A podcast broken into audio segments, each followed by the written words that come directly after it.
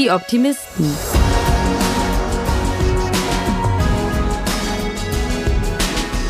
Der Podcast aus dem Eisele Verlag. Und damit herzlich willkommen zu einer Sonderfolge von Die Optimisten, dem Podcast aus dem Eisele Verlag. Mein Name ist Jette und für diesen Podcast treffe ich Menschen, die mit besonderer Leidenschaft die Literaturbranche mitgestalten. Meine heutige Gesprächspartnerin hat das wohl geschafft wie nur wenige andere. Elke Heidenreich begeistert die Menschen seit Jahrzehnten mit ihren Literaturempfehlungen und sie wird heute 80 Jahre alt. Wir vom Eisele Verlag gratulieren ganz herzlich und haben die Gelegenheit ergriffen, mit ihr im Podcast auf ihre Karriere zurückzublicken. Ich durfte sie zu Hause besuchen und bei einem Stück Erdbeertorte hat sie mir erzählt, wie sich ihr Urteilsvermögen über die Jahre verändert hat, was der Branche ihrer Meinung nach gut tun würde und warum sie immer im Moment lebt. Herausgekommen ist ein für mich sehr inspirierendes Gespräch, bei dem ich euch jetzt ganz viel Spaß wünsche. Los geht's! Freut mich sehr, es ist mir eine große Ehre, äh, dich hier im Podcast begrüßen zu dürfen. Und ähm, meine allererste Frage, die interessiert bei dir wahrscheinlich ganz besonders viele Leute, das ist immer, was liest du gerade? Oh, was lese ich gerade? Ähm, ich habe gerade ein Buch gelesen von Friedrich Christian Delius. Der ist im letzten Jahr gestorben und ist ein Autor, den ich sehr geschätzt habe, mit dem ich auch persönlich sehr gut befreundet war. Und der hat, ähm, als er schon wusste, dass er stirbt, er war sehr lange krank, hat er seine Autobiografie geschrieben. Aber er schrieb, ich bin nun nicht so wahnsinnig und größenwahnsinnig, alles von mir zu erzählen und dass man das wichtig finden könnte. Ich mache es anders. Ich suche mir nicht von A bis Z mein Leben aus, sondern nur Buchstabe A. Und dann hat er nur alles, was unter Buchstabe A ist. Anrufbeantworter, Altkanzler, Anfänge, Anstrengungen, alles Wörter mit A und dazu geschrieben, was ihm einfiel. Und das finde ich ganz wunderbar und das lese ich gerade. Schön. Wie entscheidest du dich eigentlich, was du liest? Also du bekommst ja wahrscheinlich sehr viel ähm, zugeschickt und auch von den Verlagen sehr viel ähm, zur Verfügung gestellt. Ich suche schon im Vorfeld aktiv aus. Mhm. Ich habe die Verlage gebeten, mir alle ihre Kataloge zu schicken und ich bin jemand, der Kataloge wahnsinnig gerne liest. Ich habe schon früher als Kind den Otto-Katalog geliebt. Und die Bücherkataloge mag ich unglaublich gern, weil die sind sehr schön gemacht. Immer Foto vom Dichter, Inhaltsangabe, da sitze ich und schmöker mich rein. Und dann habe ich so ungefähr eine Ahnung, was ich lesen möchte und lesen kann. Alles kann man ja nicht lesen. Also viele Themen bei Sachbüchern fallen schon mal weg. Ich lese keine Krimis. Die hundertste äh, Liebesaffärengeschichte muss ich auch nicht unbedingt haben. Ich gucke dann einen Erstling. Erstlinge interessieren mich oder eine Ausgrabung von jemand, der fast vergessen war. Oder schön ist auch immer ein Zweitling, dass man sieht, hat der erste eingeschlagen, ist es wirklich Talent oder war es Zufall? Und dann kreuze ich an und dann lasse ich mir nur die Bücher schicken, für die ich mich interessiere. Das klappt nicht immer, weil die Verlage da gerne einen ganzen Karton schicken mit 20 Büchern. Davon kann ich dann meistens 18 sofort aussortieren. Mhm. Das sind die, die du da auf dem großen Stapel ah, siehst. Ja. Und äh, dann lese ich an. Also dann lese ich rein und ich merke ziemlich schnell, ob es mich anspricht oder nicht. Manchmal lese ich ein ganzes Buch fertig und weiß dann trotzdem, ich kann nichts drüber machen, weil ich unsicher bin, weil ich und wenn ich unsicher bin, kann ich es auch niemandem empfehlen. Dann, mhm. dann bin ich irgendwie ratlos und dann lasse ich es. Manchmal ist man sofort drin und weiß, das wird's. Und manchmal weiß ich nach 20, 30 Seiten, nee, also wenn es so langweilig losgeht und mich nicht packt, dann packt es auch die Leser nicht und dann lasse ich es auch. Das heißt, ich gucke wirklich in jedes rein und entscheide dann, ob ich es fertig lese oder nicht und dann, ob ich was mache oder nicht. Okay. Das finde ich interessant, dass du das sagst, ähm, dass du auch manchmal, also dass du es ganz liest, aber trotzdem unsicher bist, weil ja. die Bücher, die man von dir, ähm, über die du sprichst, da hast du ja immer eine sehr, äh, sehr oft eine sehr eindeutige und eine sehr ähm, absolute Meinung. Ja, weißt du, ich versuche ähm, missionarisch unterwegs zu sein und immer wieder den Leuten zu sagen, ähm, lest das, äh, es macht euch glücklich oder es gibt euch was oder es erzählt euch was über die Welt, in der wir alle leben. Was nutzt es, so wie Dennis Scheck, arrogant und hochnäsig an einem Bücherstapel zu stehen und Dinge, die Bestseller sind, die also viele Menschen lesen, in die Mülltonne zu schmeißen?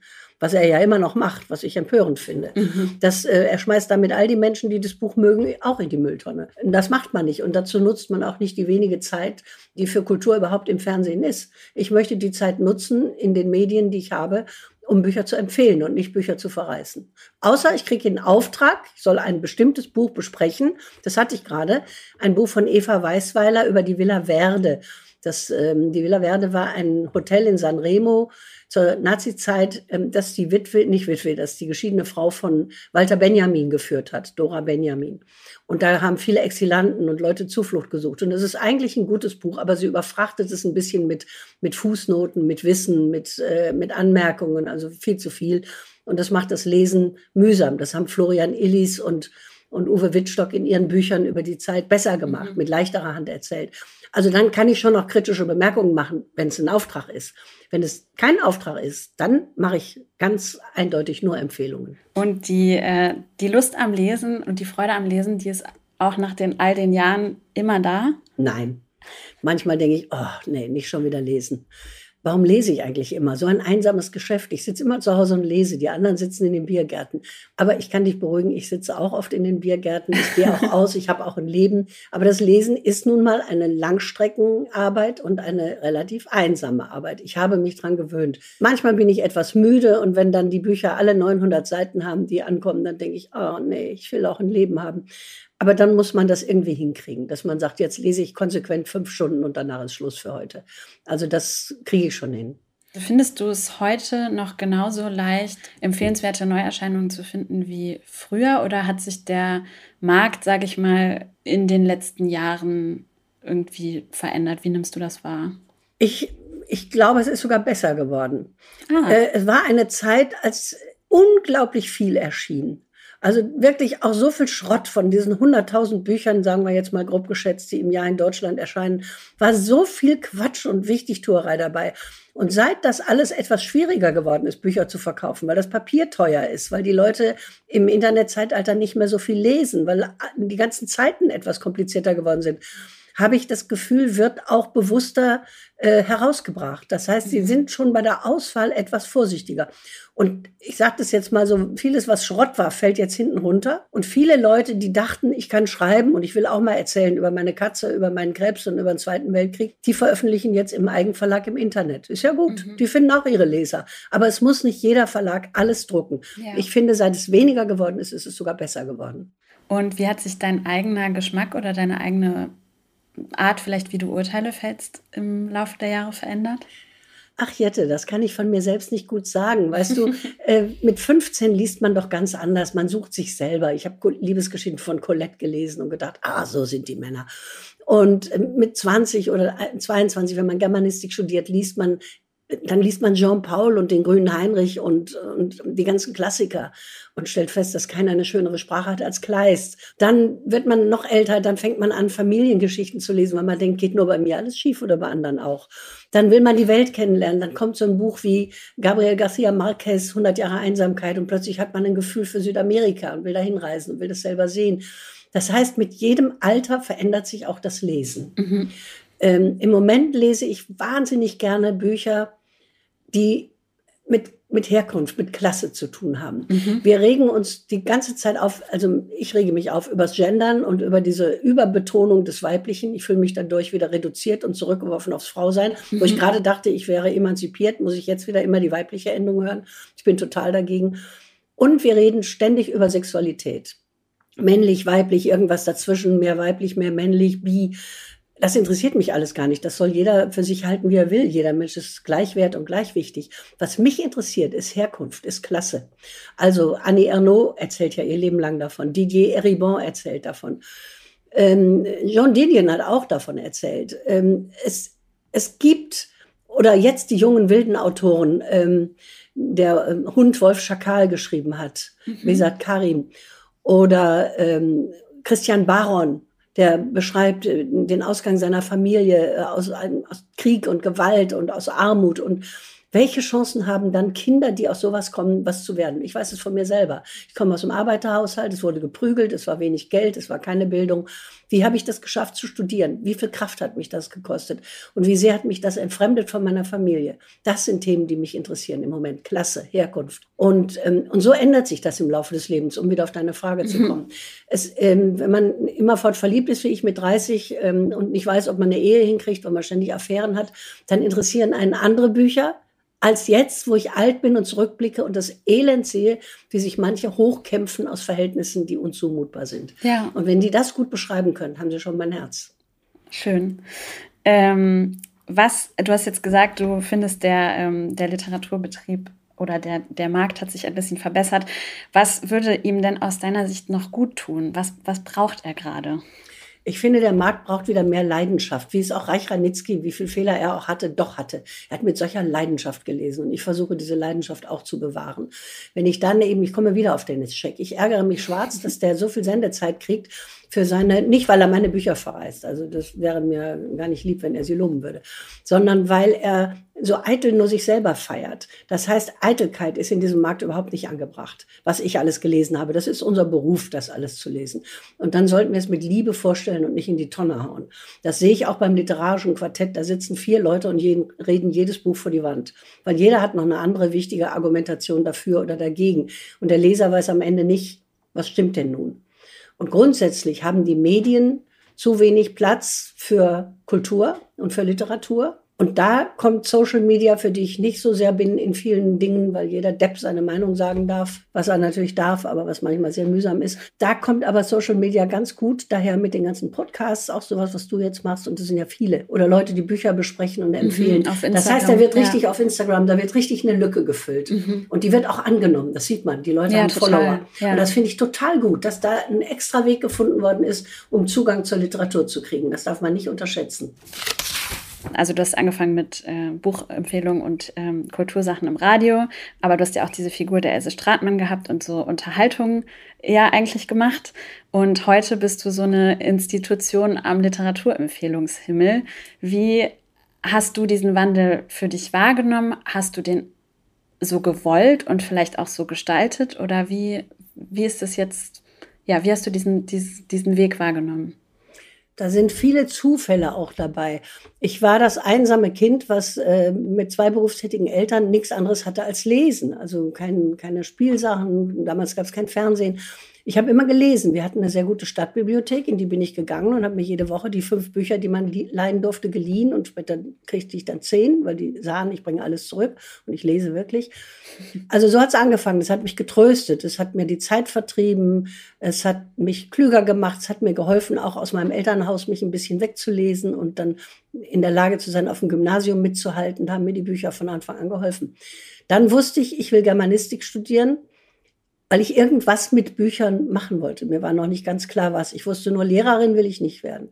Dann kriegte ich ähm, den ersten, der erste Zufall war, ich kriegte einen Auftrag am damals ähm, Kindlers Literaturlexikon mitzuarbeiten. Da kriegte man einen bestimmten Buchstaben zugeschustert und über den Buchstaben die Literatur musste man dann äh, für das Lexikon besprechen. Das habe ich gemacht. Und dann kamen erste Aufträge vom Funk, ähm, mal einen Film zu kritisieren oder ein Buch zu besprechen. Und dann bin ich durch Zufall in Baden-Baden gelandet, weil mein damaliger Mann dort äh, beim Fernsehen was gearbeitet hat, nur begrenzt, ein halbes Jahr. Aber es gefiel uns so gut, dass wir da blieben. Und die bauten gerade das berühmte SWF 3 auf. Und SWF 3 suchte Mitarbeiter ohne Ende, weil die sendeten rund um die Uhr. Und Baden-Baden ist nicht eine Stadt, wo viele junge Leute leben. Das heißt, da hatte ich plötzlich alle Chancen, die man haben muss. Ich bin hingegangen, habe mich gemeldet und gesagt, ich habe Literatur studiert, kann ich bei euch mitarbeiten? Sofort. Dann habe ich Theaterkritiken gemacht, Buchbesprechungen, Else Stratmann erfunden als ja. lustige Tante. Das äh, habe ich dann viele Jahre gemacht, auch sehr gerne. Äh, so, ich war so eine Art der ersten Comedians. Damals gab es das noch gar nicht so. Und habe immer aber auch tief drin gewusst, ich will selber schreiben. Und ich musste 50 Jahre alt werden, um mich zu trauen. Ich habe dann mein erstes richtiges Buch geschrieben. Bis dahin Brigitte Kolumnen und Else Stratmann mhm. und Funktexte, auch in Büchern. Aber mein erstes richtiges Buch, Erzählungen mit 50. Und dann war ich drin. Und dann, ähm, dann habe ich äh, oft wurde eingeladen, Literatur zu besprechen in, in Fernsehsendern, im Radio. Dann war ich ähm, ja auch sehr auf dem literarischen Quartett, wurde da als Nachfolgerin gehandelt, hatte dazu aber keine Lust. Ich wollte meine eigene Sendung haben und habe dann Lesen gemacht, ja. fünf Jahre. Und dann war ich durch. Dann hieß es überall äh, die Literaturpäpstin, was ich völlig idiotisch finde. Mhm. Ähm, Reich Ranitzky hat Literatur Papst auch gehasst. Das sind so, so Zuordnungen, die wir nicht brauchen. Aber ich habe mit großer Leidenschaft und Liebe Bücher vorgestellt und habe damit ja auch großen Erfolg gehabt. Die landeten alle auf den Bestsellerlisten. Also ich habe nie Bücher in die Tonne geschmissen. Wenn es mir nicht gefiel, habe ich es verschwiegen. Das sollen dann andere machen. Ist nicht, habe ich nicht als meine Berufung empfunden. Und so ist das gekommen. Und das mache ich noch heute. Also ich mache heute kleiner, nicht mehr mm. so. Mhm. Ich bin immer noch im Team des Schweizer Literaturclubs mm in der Kritikerrunde Ich ähm, mache jeden Samstag ein Buch im Kölner Stadtanzeiger, jeden Sonntag eins im WDR und zweimal im Monat auf äh, Spiegel Online meine Vorschläge. Also ich bin immer noch dabei und auch immer noch aktuell informiert über den Markt, aber ähm, nicht mehr so im Fernsehen wie früher. Das heißt, der Wunsch nach dem eigenen Schreiben, das hast du jetzt eben schon kurz so ein bisschen angesprochen, der war schon sehr viel früher da, als du es dann eigentlich am Ende umgesetzt hast. Ganz früh, als Kind schon, habe ich in meine mhm. Schulhefte kleine Geschichten geschrieben und meine Mutter hat das alles, wir hatten einen Kohleofen, immer in, gelesen, gesagt, aha, in den Ofen geschmissen und gesagt, so, und jetzt mach du mal deine Schularbeiten. Also sie hatte überhaupt kein Verständnis dafür. Ich wollte immer schreiben, ja. Und ich habe immer Tagebuch geschrieben und habe da schon Anfänge von Geschichten und, und Gedichte. Und ich habe einfach, ich wollte auch dazugehören und ein Buch haben. Und als ich mein erstes dann, mein erstes richtiges Buch schrieb, das hieß Kolonien der Liebe, das sind Erzählungen. Mhm. Und als das ein Erfolg wurde, und zwar ein richtig großer Erfolg, war ich selig und wusste, jetzt habe ich es geschafft. Und dann habe ich immer weitergemacht, was mir halt einfiel, ohne Druck. Ja. Ich hatte auch viel Glück. Ich hatte gute Verlage, gute Lektoren, gute Verleger. Also ich habe viel Glück gehabt. Ich weiß gar nicht, ob heute das alles noch so einfach ist, mhm. wie, wie, ich es hatte. Überhaupt gucke ich voller Dankbarkeit auf mein Leben zurück, was jetzt 80 Jahre lang dauert. Ich bin in einer Zeit und in einem Land aufgewachsen, wo völliger Frieden war, Aufbau, die goldenen Jahre. Demokratie, Ruhe. Also ich hätte ja auch in, im Iran aufwachsen können, hätte ich die Chancen nicht gehabt. Oder in einem Land, was Krieg führt. Und ähm, ich sehe, dass das alles jetzt ein bisschen bröckelt und zu Ende geht und die Welt sich sehr dramatisch verändert. Aber die Jahre, die ich hatte, die waren begnadet und glücklich und dafür bin ich sehr dankbar. Und mit dem bisschen Talent, was ich habe, ich habe kein großes Talent, ich bin so irgendwo in der unteren Mitte, äh, habe ich alles geschafft, was man schaffen kann. Ein sorgenfreies Leben und einen sehr glücklichen, erfüllten Beruf. Du hast das eben selber schon gesagt, Lesen und Schreiben sind ja jetzt sehr ähm, einsame oder auch in sich gekehrte ja, allein, ne? Eigenschaften, ne? genau. Mhm. Äh, gleichzeitig bist du ja total viel unterwegs, viel im Radio, viel im Fernsehen, viel auf Lesereisen. Ich lese auch und unterwegs. So. nee, aber ich habe mich so ein bisschen gefragt, ob dir manchmal das, dieses ganze, das Draußensein, was dieser Beruf ja eben mit sich bringt, auch zu viel wird und du manchmal einfach denkst, ich will meine Ruhe. Ähm, ich kann das gut aufteilen. Ja? Äh, ja, ich habe meine Ruhe, indem ich zu Hause, ich, ich, ich habe ein sehr gemütliches, schönes Zuhause. Da sitze ich und lese und schreibe und arbeite. Und wenn es mir dann zu still ist und zu lange gedauert hat, dann kann ich wieder raus. Und das ermöglichen mir auch die Einladungen zu Lesungen. Also jetzt diese Woche bin ich in Kaiserslautern, habe eine Lesung. Nächste Woche bin ich in München. Danach bin ich in der Schweiz, habe vier Lesungen in der Schweiz. Das heißt, ich reise dann genug rum. Und wenn man dann reist mit der Bahn und dauernd auf kalten Bahnsteigen steht, weil der Zug nicht kommt und dann ist der Speisewagen geht nicht, dann bin ich wieder richtig froh, wenn ich wieder zu Hause bin mhm. und wenn das alles vorbei ist. Aber das hält sich die Waage. Das Rausgehen, ist auch schön, weil man ja seinen eigenen Lesern begegnet. Und wenn man dann vor einem Saal sitzt, in dem 800 Leute sitzen, die sich hinterher ein Buch signieren lassen, das ist toll, das ist ein tolles Gefühl. Dann denkt man, ja, ich habe die erreicht, das ist großartig. Aber dann ist auch schön, wenn es wieder vorbei ist und ich bin wieder zu Hause. Ich brauche beides. Jetzt würde ich gerne noch kurz über das Buch sprechen, was du mit dem Eisele Verlag gemacht ja. hast. Hier geht's lang. Ähm, du hast jetzt schon oft in, anderen Interviews erzählt, wie es zu dem Buch ähm, gekommen ist. Mich würde jetzt interessieren, das Buch ist ja jetzt schon eine Weile draußen. Wie, was hast du heute für eine Beziehung zu diesem Buch? Was bedeutet es dir? Es ist jetzt ganz gemein, was ich sage, den anderen gegenüber. Ich liebe dieses Buch mehr als alle anderen. Dieses Buch ist so persönlich, das hat so viel mit mir zu tun. Und Julia Eisele, die mit die Idee zu diesem Buch hatte, hat das so liebevoll gemacht. Also ich habe selten erlebt, dass ein Verlag sich so viel Mühe gibt mit Papier, mit Druck, mit der Auswahl der Bilder, mit der Anordnung der Bilder. Das war von Anfang an eine einzige Freude. Und das sage ich nicht, weil das jetzt ein Eisele-Podcast ist, sondern weil es wirklich so ist. Ich kann ja gar nicht lügen. Weiß man ja von mir. Ich bin ja immer so direkt, dass ich mir ja. schon alles verderbe. Jetzt wahrscheinlich mit dem Hansa-Verlag.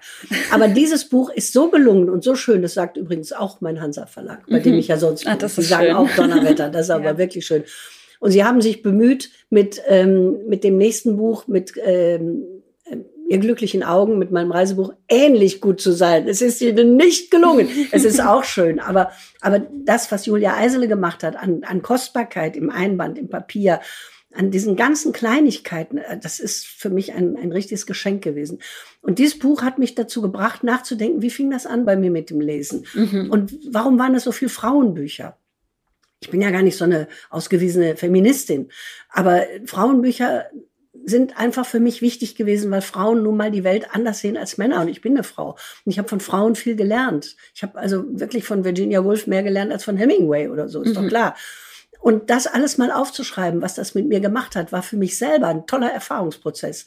Ich habe viel gelernt beim Schreiben, habe mich erinnert und habe gedacht, Donnerwetter, ist mir damals gar nicht aufgefallen, aber wie wichtig war das? Und äh, das war eine einzige Freude von Anfang bis Ende, dieses Buch, die Arbeit daran. Und ich mache immer noch Lesungen, weniger aus dem Buch, aber ich, ich erwähne es immer. Und wenn ich aus meinen neuen Büchern lese, liegt das immer mit auf dem Büchertisch und es kommen immer wieder Frauen, die sagen, das ist unser Lieblingsbuch. Und meins ist es auch. Schön. Wann hast du denn zum ersten Mal diesen Unterschied? Also es, es, geht in dem Buch ja um die, vor allem die Bücher von Frauen, die dich ähm, mhm. begleitet haben. Wann hast du das erste Mal diesen Unterschied zwischen weiblichem und männlichem Schreiben ähm, bewusst wahrgenommen? Mit acht Jahren vorm Regal in der Bibliothek, ähm, wo ich immer meine Bücher ausgeliehen habe, in der Essener Stadtteilbibliothek in Essen-Rüttenscheid. Da gab es Regale für Jungs und Regale für Mädchen. Und die Jungs hatten Heinz will Förster werden, ähm, der kleine Rolf will hoch hinaus, ich weiß jetzt die Titel nicht mehr. Und bei uns Christine, der Zopf muss ab, Försters Pucki, mhm. Trotzköpfchen. Das heißt, es waren streng getrennt Mädchen- und Jungenbücher. Und dann dachte ich, was für ein Quatsch. Dann habe ich die Schatzinsel gelesen und die Buchhändlerin sagte, das ist nur was für Jungs. Ich habe das gelesen und gesagt, das ist aber das Beste, was ich bisher hatte. Mhm. Das ist ja viel schöner als Christine, der Zopf muss ab. Das heißt, es waren schon ganz früh Unterschiede wurden gemacht zwischen Jungen- und Mädchenliteratur. Und das zog sich später durch. Die Abenteuerbücher waren immer für die Jungs und die, die niedlichen, wie werde ich eine Mutti und wie führe ich einen Haushalt Bücher waren für uns Mädchen. Das habe ich früh abgelegt. Und dann kam die richtige große Literatur, äh, die echte Literatur fern der, der Kinderbücher. Und da sah ich dann, ähm, dass mich das, was Frauen erzählen, mehr interessierte. Das ist jetzt gar kein Qualitätsurteil. Hemingway ist ein großartiger mhm. Autor. Aber äh, Mrs. Dalloway ist mir näher und meinem Denken. Und das hat sich so ergeben. Und ich wollte und kann auch nicht in einem Buch alles machen. Natürlich sind äh, der, der schon erwähnte Don DeLillo oder Thomas Pynchon oder Brad Easton Ellis Autoren, die einen bewegen oder umtreiben. Und Thomas Mann brauche ich jetzt gar nicht anzufangen aufzuzählen. Aber in dem Buch wollte ich sagen, was haben Frauen uns gegeben in ihren Büchern? Und da ist eben Carson McCullers, da sind äh, ähm, Margaret Mitchell mit Vom Winde verweht. Da sind die ganzen Dichterinnen mit ihren Gedichten, die mich lange und intensiv begleitet haben. Und genau das wollte ich mal aufschreiben. Woher glaubst du, kommt dieser Unterschied? Also weil du ja gerade gesagt hast, du hast, du lernst oder hast einfach teilweise von den Frauen mehr gelernt als von den Männern. Ist das Erziehung? Ist das Biologie einfach? Biologie. Wir haben einen anderen Blick auf die Welt, klar. Mhm. Wir haben ein anderes Schmerzempfinden. Wenn wir krank sind, machen wir doch nicht so ein Geschiss wie die Männer, wenn sie nur eine Erkältung haben. Wir kriegen die Kinder, wir haben unsere Tage, wir haben ein ganz anderes Gefühl für unseren Körper, mhm. lebenslang als die Männer und wir sehen die Welt anders als die Männer. Da bin ich ganz sicher, dass das so ist. Und das ist auch gut so. Die beiden, das gehört zusammen. Und es ist nicht das eine besser als das andere, aber dies ist meins, mhm. mein Blick. Und den habe ich bei Frauen mehr gefunden und das hat mich in Krisensituationen oft auch mehr getröstet. Also ich, John Didion, die beschreibt, wie sie ihren Mann und ihre Tochter verliert in einem Jahr. Das ist so zu Herzen gehen. Das ist, ein Mann würde das anders schreiben. Aber mich rührt es an, wie eine Frau das schreibt und hilft mir bei Verlusten, damit fertig zu werden. Also es ist einfach eine, eine Suche. Heute suche ich nicht mehr. Heute mhm. brauche ich das nicht mehr. Aber wenn man, wenn man so 30, 40 ist und die erste Ehe geht schief und die zweite Ehe geht schief, dann ist das hilfreich, was Frauen sagen über das Verhältnis von Frauen und Männern. Hilfreicher als das, was Männer sagen. Mhm. Das heißt, du hast auch schon ganz bewusst manchmal nach Geschlecht des Autors quasi ja. ausgesucht. Ja, manchmal schon, aber heute nicht mehr. Heute okay. ist das nicht mehr der Fall wenn man sich Interviews mit dir anguckt oder ähm, generell dir bei deinen Buchempfehlungen zuschaut und eigentlich bei allem, was du so machst oder sagst, dann hast du immer so eine sehr ähm, unglaublich sichere und absolute Art, deine Meinung ähm, zu äußern. Und ich habe mich gefragt, ich finde das sehr bewundernswert und ich habe mich gefragt, wie du dir diese Haltung zur Welt angeeignet hast und ob du auch manchmal zweifelst. Also jetzt hast du eben ja, schon gesagt, du hast auch Sachen, über die du unsicher bist, das kommunizierst mhm. du dann vielleicht nicht so nach außen, aber ja, wie hast du das entwickelt, dass du so eine unglaublich sichere Art hast, deine, deinen Blick auf die Welt zu teilen? Indem ich nur das teile, in dem ich auch wirklich sicher bin. Mhm. Ich bin in ganz vielen Dingen unsicher, mir ist ganz vieles im Leben nicht gelungen, ich bin oft gescheitert.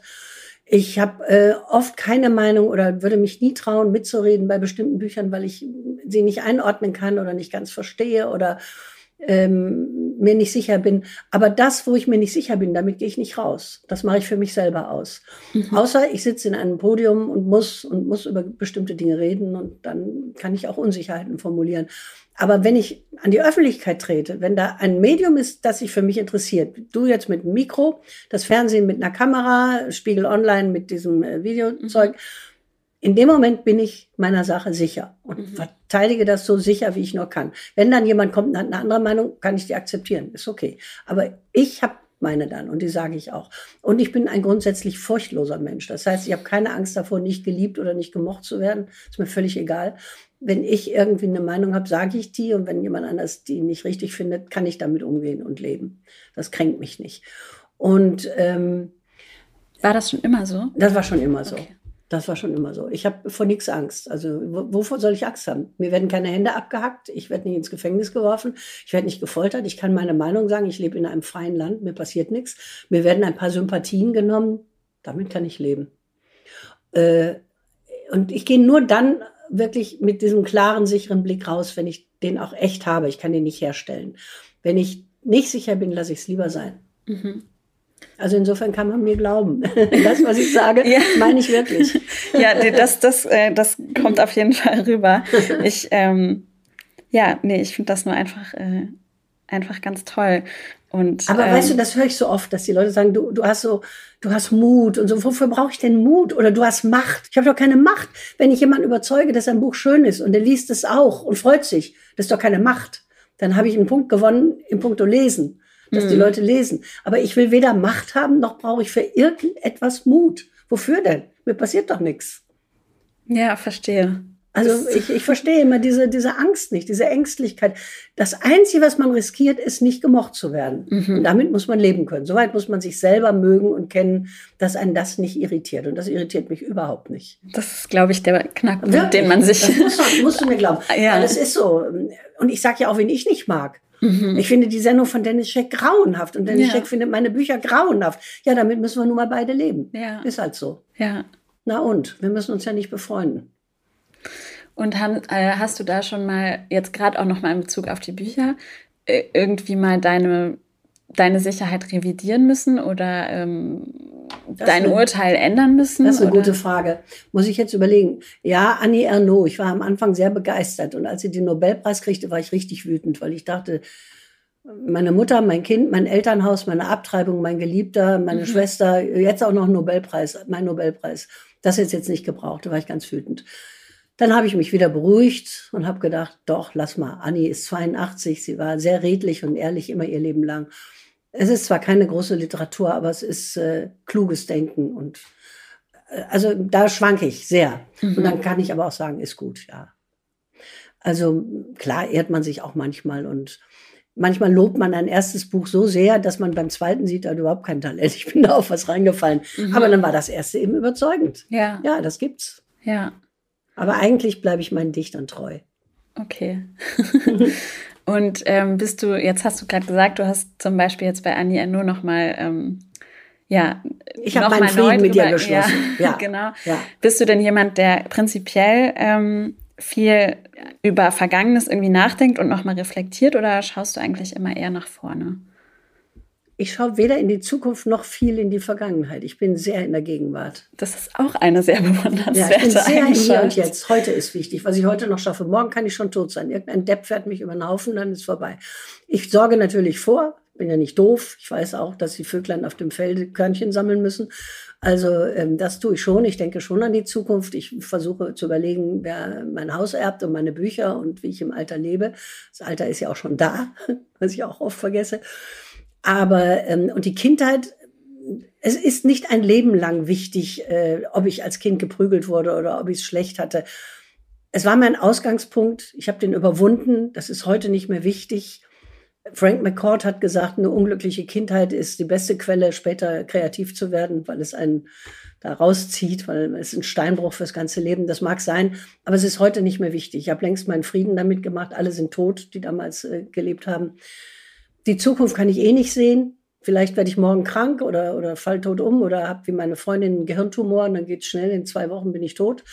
Das weiß ich nicht, aber heute, heute ist mein Tag. Heute und eventuell noch morgen. aber schon übermorgen ist mir schon zu blöd. Ich bin wirklich jemand, der überlegt, soll ich heute essen und kochen? Was lese ich heute? Was war für ein Tag? Ich, jeden Abend im Bett denke ich, was mache ich morgen? Und was war heute gut und was habe ich heute nicht geschafft? Ich denke immer so einen Tag weit. Und das reicht mir. Alles andere ist nicht in meiner Hand. Okay, ähm, dann schauen wir doch mal aufs Heute. Der Podcast heißt ja Die Optimisten und mhm. deswegen ist meine Abschlussfrage immer, was stimmt dich gerade optimistisch? Mich stimmt nicht der Zustand der Welt optimistisch. Das kann ja wohl niemand im Moment sagen. Der Niedergang der Demokratie, das Wachsen der Menschheit, das unkontrollierte, wahnsinnige Wachsen der Menschheit macht mir Angst. Der Zustand des Planeten, der Zustand eines so wunderbaren Kontinenten wie Europa, wo, wo plötzlich so viel an Idiotie passiert, wenn wir Ungarn nehmen oder die Polen oder diese unsägliche Giulia Meloni in Italien, das ist alles ganz furchtbar.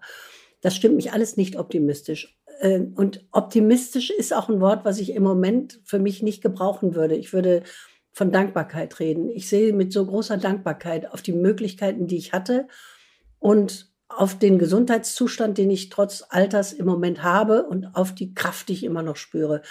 Das macht mich glücklich. Aber optimistisch bin ich nicht wirklich. Also ich bin vielleicht ein optimistischer Pessimist. Ich glaube nicht, dass alles noch gut wird. Ich glaube, wir haben es ziemlich versemmelt.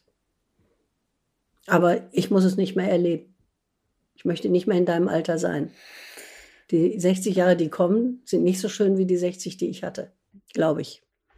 Also ich, ich sehe ja, wie auch gekämpft wird. Ich sehe ja Greta Thunberg und all die, die jungen Leute, wie sie kämpfen, machen nicht immer richtig, finde ich, aber, aber sie tun es und das ist auch gut. Ähm, aber es ist schon so viel kaputt. Ja. Mein Gott, wir haben überhaupt nicht aufgepasst. Auch wir, auch meine Generation, hat ja geprasst. Wir sind durch die Gegend geflogen, wir haben Plastik benutzt, wir haben, wir haben alles kaputt gemacht, wir haben alles genommen. Mhm. Jetzt ist mal die Zeit aufzuhören mit Nehmen. Also ja. ich fliege kaum noch, ich fahre nur noch Zug. Und ich, hab, ich hatte kein Bewusstsein dafür. Das habe ich jetzt. Ja, ich glaube, es kann auch niemandem vorwerfen. Also man wusste, man wusste es ja einfach wirklich nicht besser. Nein, wir wussten Waldsterben, aber ich dachte, ich bin nicht dran schuld, ich fahre Fahrrad. Nein, wir waren alle dran schuld. Mhm. Und äh, da, da, da ändert sich gerade was. Also optimistisch kann man nicht sagen, bin ich nicht, aber ich bin auch nicht pessimistisch. Ich, du kennst vielleicht diesen Spruch, das ist eine Mischung aus, aus äh, Samuel Beckett und George Tabori. Ähm, das, das Originalzitat ist von Beckett, ich weiß gar nicht genau, wie es ging. Und Tabori hat es abgeändert und jetzt heißt es scheitern, wieder scheitern, immer scheitern, besser scheitern. also das ist das, was man sich noch vornehmen kann. Dass man die Fehler, die man macht, weiß und sie etwas vermeidet. Ja, da wurde es dann am Ende jetzt doch nochmal sehr ernst. Aber ja, wie immer sagt Elke Heinreich, was sie denkt und empfindet. Und das ist ja auch das, was die meisten an ihr so schätzen. Ich finde es jedenfalls toll, wie sie trotz der Sorge um die Zukunft dankbar ist für alles, was sie geschafft und erlebt hat. Ich hoffe, euch hat das Gespräch auch gefallen. Wenn ja, dann sagt es doch gerne weiter, teilt die Folge, schreibt uns eine Bewertung und folgt dem Podcast, damit ihr die nächste Folge nicht verpasst. Und bis dahin, bleibt optimistisch. Bye.